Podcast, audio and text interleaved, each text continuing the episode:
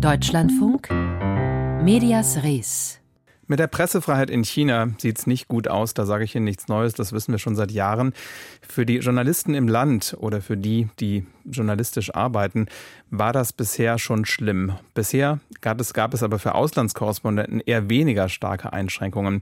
Das hat sich mittlerweile auch geändert. Die Null-Covid-Politik der chinesischen Führung war oft ein Vorwand, um Journalisten an ihrer Arbeit zu hindern.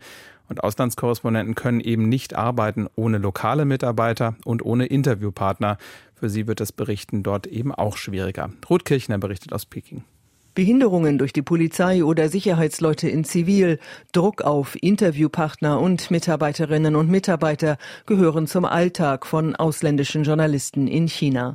In der jüngsten Umfrage des Clubs der Auslandskorrespondenten in China FCCC berichtet jeder zweite Befragte von Behinderungen durch die Polizei oder andere Behördenvertreter, etwa dass Interviews gestört oder unterbrochen wurden.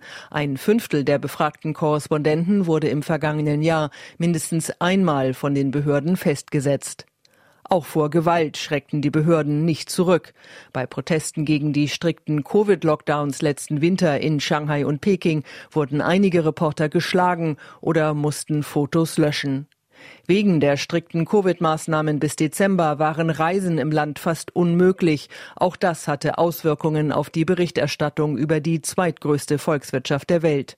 Fast zwei Drittel der befragten Korrespondenten berichten auch, Covid-Maßnahmen seien von den Behörden als Vorwand benutzt worden, um Berichterstattung zu verhindern. Besonders stark zugenommen hat der Druck auf Interviewpartner. Sie werden immer öfters von den Behörden verwarnt, verhört oder sogar vorübergehend festgenommen weil sie mit ausländischen Journalisten gesprochen haben. Auch chinesische Mitarbeiterinnen und Mitarbeiter in den Korrespondentenbüros erleben wachsenden Druck, Überwachung und Einschüchterung.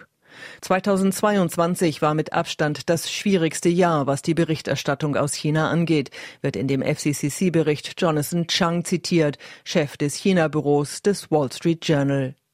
Alle befragten Korrespondenten beklagten, dass die Arbeitsbedingungen in China nicht internationalen Standards entsprechen. Dem FCCC gehören 160 Auslandskorrespondentinnen und Korrespondenten an, darunter auch die der ARD. Sie arbeiten für Medien in insgesamt 30 Ländern. Ruth Kirchner berichtete.